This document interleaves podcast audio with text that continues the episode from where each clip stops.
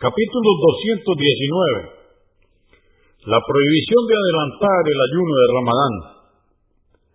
A partir de la mitad de Shabán, salvo quien quisiera o debiera completar un ayuno, comenzando días antes, o para quien tuviera la costumbre de ayunar los lunes y jueves.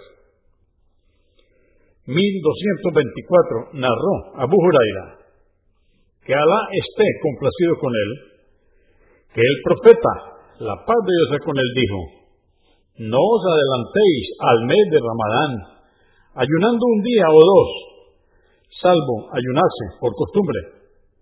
Entonces que ayune también esos días. Convenido por Al-Bukhari, volumen 4, número 109, y Muslim, 1082.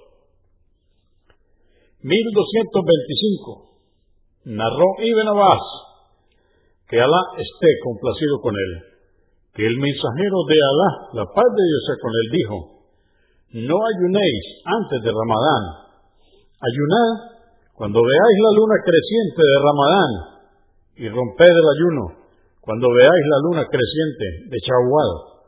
Pero si no la veis, por causa de las nubes, completad el mes con treinta días.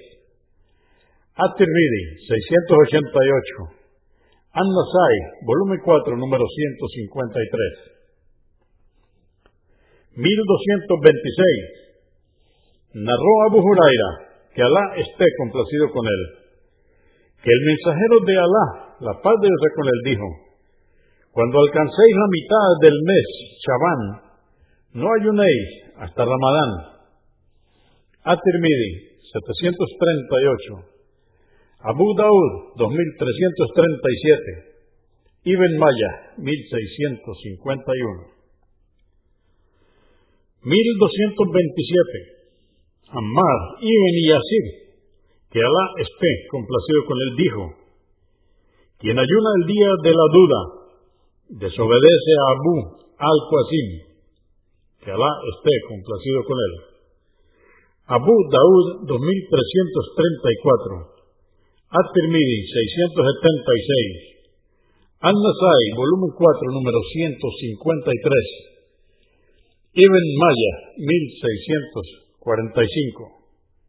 Hacemos una aclaración aquí para decir que el día de la duda es aquel en el que la gente duda si es el último día de Chabán o es el primero de Ramadán.